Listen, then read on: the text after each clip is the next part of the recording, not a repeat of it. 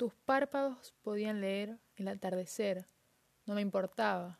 Vos eras capaz de vivir en esta tierra, escondido con alcohol y abrazos, con el propósito de emborracharte con amor. Muchas veces te dije basta, pero nuestros recuerdos bastaban más que eso. Te justificabas y oía esa melodía que salía de tu boca. Te daba un beso y marcábamos un ritmo continuo. Todo me inducía a estar con vos. Jamás lo dudé.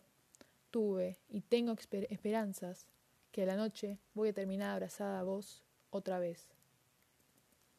Proclamo inspirada que las bombas cayeron.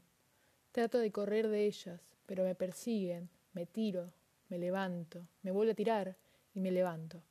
Justo treinta y dos minutos después lo veo correr. No había razón alguna, lo oigo respirar, lo veo transpirar. Las luciérnagas lo persiguen, quieren transmitirles luz.